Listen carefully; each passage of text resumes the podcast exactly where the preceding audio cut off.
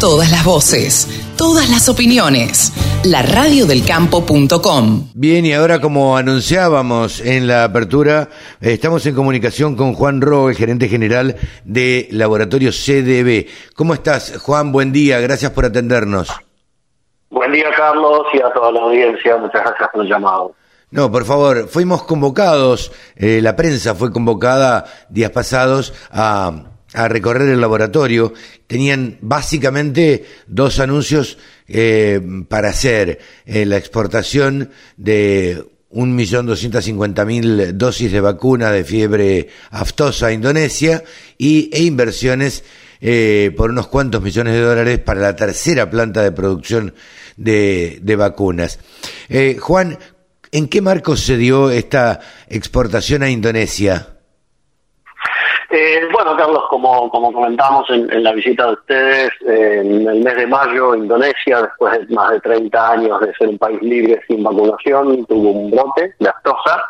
Eh, en ese momento empezaron a convocar a todos los laboratorios que producimos vacunas de aftosa, como se debe en este caso, y con toda la experiencia que tenemos como país, y dentro de los cinco países, de los cinco laboratorios, perdón, seleccionados a nivel mundial, eh, uno fue CDB.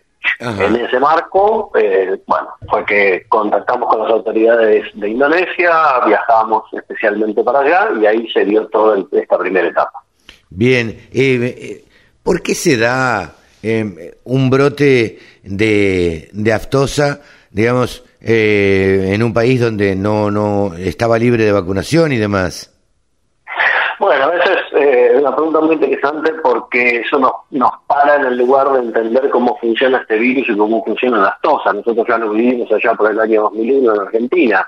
Eh, el virus de la aftosa es un virus eh, muy volátil que viaja en nuestra ropa, en nuestros zapatos, en nuestras manos. cerca de Indonesia, varios países asiáticos tienen brotes de aftosa permanentemente y bueno, cuando uno no vacuna regularmente y las fronteras, más allá de que ellos son islas, las fronteras no son eh, barreras naturales que impidan eh, el pase del virus, eh, pueden pasar estas cosas, ¿no? Claro, o sea que uno regularmente debiera, aunque no tenga brotes de aftosa, regularmente vacunar de vez en cuando, digo, una vez cada, imagino, cada cinco años. Sí, más que cada cinco años, ahí hay que hacer un plan de preventivo sabiendo qué es lo que hay alrededor, ¿no? Eh, uno, nosotros como país, por ejemplo, eh, tomamos una decisión después de aquel brote del 2001 de volver a vacunar. Tenemos muy institucionalizada la vacunación y eso nos da la pauta de que no hay virus circulante en el país y para eso hay que, hay que hacer un plan de seguimiento de la vacunación permanente no solo porque eso te protege los animales eh, contra, contra la, enfermedad, sino que además el sistema inmune está entrenado para la respuesta a la vacuna. Claro, claro. Em, anunciaron, eh, nosotros, bueno, tuvimos la oportunidad de recorrer las instalaciones, la verdad que uno se queda con la boca abierta, ¿no? Eh, ese es un laboratorio impecable. Lindísimo, lindísimo de ver, eh, difícil de entender también, pero bueno, este, con miles de sistemas de seguridad y, y demás. Eh, además de eso, Juan, están haciendo una, construyendo una tercera planta de producción de vacunas. Eh, ¿Va a ser exclusivo de Aftosa o, o, o esta va a quedar como la que recorrimos nosotros como exclusiva de Aftosa? Bueno, Carlos, ahí para, claro, está bien la pregunta. Eh, lo que se recorrió ustedes es la planta que es exclusiva Astosa, es una construcción de nivel 4, es lo que se llama bioseguridad nivel 4, para que la gente lo entienda, es un nivel donde podríamos manipular el virus del ébola, por ejemplo. Claro. Claro. Eh, esa es una de las plantas más modernas del mundo, si no la más moderna hoy. Se construyó en el año 2016-2017 con toda la tecnología disponible por eso es una planta visitable, es una planta que ustedes pueden recorrer, por supuesto desde un pasillo perimetral, porque los sectores productivos no se pueden entrar, pero sí los pueden ver. Y es una planta con toda la tecnología disponible. Esa planta va a quedar exclusivamente para Astosa, porque fue construida así, y el sistema constructivo de una planta nivel 4 es muy particular. Eh, para que te una idea, tiene paredes de 60 centímetros, son dobles bloques de concreto. Eh, bueno, es muy compleja la construcción. En el caso de la nueva planta, la tercera planta que va a construir CDB, es una planta que nosotros le llamamos de clase mundial o World Class Manufacturing. Esta planta es una planta del doble de tamaño de la aftosa, va a tener casi 11.000 metros, 10.500 metros. Eh, esta planta va a ser para producir todo el resto de las vacunas que produce CDB para bovinos. Eh, siempre, como digo yo, y como comentamos, Carlos, en tu visita, eh, CDB está del lado de la prevención. Nosotros creemos que la prevención es lo más importante y después cuando se declaran la enfermedad están los tratamientos que están muy bien, pero siempre es mejor prevenir. Entonces nosotros apuntamos a eh, producir casi 300 millones de dosis del resto de todas las vacunas que tiene CDB, los complejos reproductivos, respiratorios, clostridiales, rabia, PPD, que todo lo producimos en el país y en un 70% va a ser para exportar al mundo. Claro. Eh, eh, ¿Tienen pensado, eh, ustedes tienen, imagino, un departamento de investigación y desarrollo, ¿no es cierto? Eh, ¿Están constantemente eh, investigando? ¿Están buscando qué vacunas se pueden desarrollar? ¿O cómo, cómo funciona el departamento de investigación? Bueno, eso es muy interesante porque el CDB es el único laboratorio argentino que tiene su propio laboratorio de diagnóstico. Ah, mira. El diagnóstico es la primera parte de la de la cadena preventiva, digamos. Uno tiene que saber qué pasa en el campo, qué pasa en el rodeo, para después aplicar un buen plan sanitario. Yo puedo decir, mi rodeo está sano, pero si los tonos del vecino saltan y vienen con campi eh, con trico, vamos a tener problemas. Entonces, eh, nosotros como laboratorio tenemos el diagnóstico que nos da la información de lo que pasa permanentemente en el campo y el comportamiento de las vacunas. En base a eso, y en una interacción permanente con el laboratorio de I+.D., de Investigación y Desarrollo, trabajamos o en la actualización de cepas o en la mejora continua del proceso y en el desarrollo de nuevas tecnologías. Te doy una, una primicia, si querés. Eh, yo la semana que viene eh, estoy viajando a Europa para eh, trabajar con un laboratorio europeo en el desarrollo de una nueva tecnología para algunas de nuestras vacunas, más de eso todavía no puedo comentar, que es una tecnología lo último que hay a nivel mundial.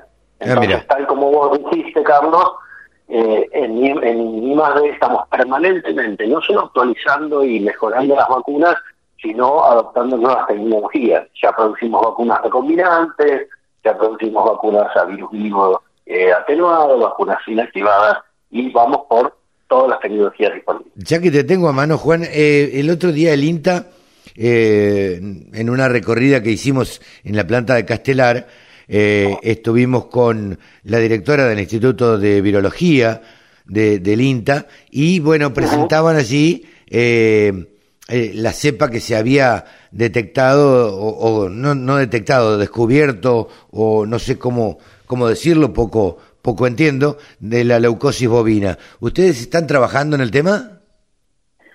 Mira, en ese tema obviamente es un gran, gran avance que ha dado el INTA. Eh, yo siempre digo, instituciones como INTA y SENASA eh, tienen que ser parte de nuestro núcleo como país porque no solo son eh, entidades que hacen muy bien su trabajo, sino que son aliados. Uno siempre tiene que ver a los laboratorios de control y de desarrollo como ellos, como aliados del laboratorio, porque eso nos posiciona a nivel mundial como de eh, un país de alta calidad en biotecnología. Eso es muy importante destacar. En este caso nosotros todavía no estamos en ese segmento, eh, en el tema de leucosis, vamos a ver cómo se comporta esto y cómo funciona, y lo mismo con otras enfermedades, siempre eh, un gran desafío ha sido el tema de la mastitis, pero al ser enfermedades multifactoriales, es muy complejo desarrollar un producto que funcione 100%. Entonces, toda la, etapa de investigación y sobre todo el desarrollo, eh, tienen que probar eh, que el producto que nosotros ponemos en la mano del veterinario, que es nuestro aliado principal, y el producto funcione. Entonces, para eso se dan muchos pasos previos. Todavía en el tema de la leucosis no estamos, sí estamos en todo el resto del, del, eh, del espectro preventivo y con nuevas tecnologías, como te decía hoy. Eh, Juan, te agradezco muchísimo este contacto con la Radio del Campo. La verdad que es muy interesante charlar con alguien que, bueno, que habla claramente y que, y que cuenta eh, cuál es la realidad de su laboratorio, en este caso, quien tiene a cargo el laboratorio y, y en qué andan y qué, y qué cosas están produciendo. Eh, la última, ustedes tienen previsto, hicieron exportaron a Indonesia 1.250.000 eh, vacunas o dosis. Eh, eh, tienen previsto enviar más a, Indonesia, ¿no? Así es, Carlos. El acuerdo es más grande. Exacto, exacto. El acuerdo es más grande. En principio vamos a enviar unos 6, 7 millones de dosis este año que ya están listas para ser despachadas. Eh, como te comentamos en su momento cuando viniste acá, Indonesia es un país que tiene 17.000 islas, el productor promedio tiene 3 a 5 animales, entonces la logística que tienen ellos es difícil. Eh, se van a exportar en el resto del año, pero desde no solo estamos participando en enviar un frasco sino en, en ayudarnos en el asesoramiento de cómo implementar ese plan de vacunación, eh, porque eso también es tan importante. Como siempre decimos, la prevención es fantástica, funciona bien, pero hay que hacerla bien. Claro, los sí, sí, sí. En todo el país eh, tienen las tecnologías disponibles, los laboratorios invertimos muchísimo en, vacunas. Eh, y esa tecnología está disponible para el productor. Pero hay que trabajar conjunto, el veterinario, el productor y el laboratorio, en diseñar un plan que eh, tiene un costo muy bajo, un plan eh, sanitario básico, pero que cubra todas las enfermedades, no cuesta más de un kilo y medio de carne por año. Y como charlábamos acá, Carlos, eh, estamos destetando 64% de los terneros. Claro, eso es, es, incomprensible. Incomprensible, digo, ¿no? Ese es el gran tema, el gran desafío que tenemos como país, alcanzar el 85-90%, que es perfectamente alcanzable, porque, como te digo, las herramientas están, la prevención está y los veterinarios saben mucho, entonces tenemos que trabajar bien en conjunto para decir, no nos conformemos con el 64%, vayamos al 85-90% y tengamos un millón de toneladas de carne más para exportar, tengamos más terneros para crecer el rodeo, en Rodeo estamos en 53 millones de cabezas y en el año 60 estábamos en 62, 63 millones. Claro. No ha crecido. Y Brasil lo multiplicó por cuatro, por ejemplo. Claro, y esa es plata que, que, que no entra al país, digamos. Que no entra al país y que productor puede generar más. Son sí, claro. productivas. Eh, una vaca que no da un ternero y vos la vacunaste con, al menos con astosa o, o con brucelosis cuando, cuando la ternera, le diste de comer.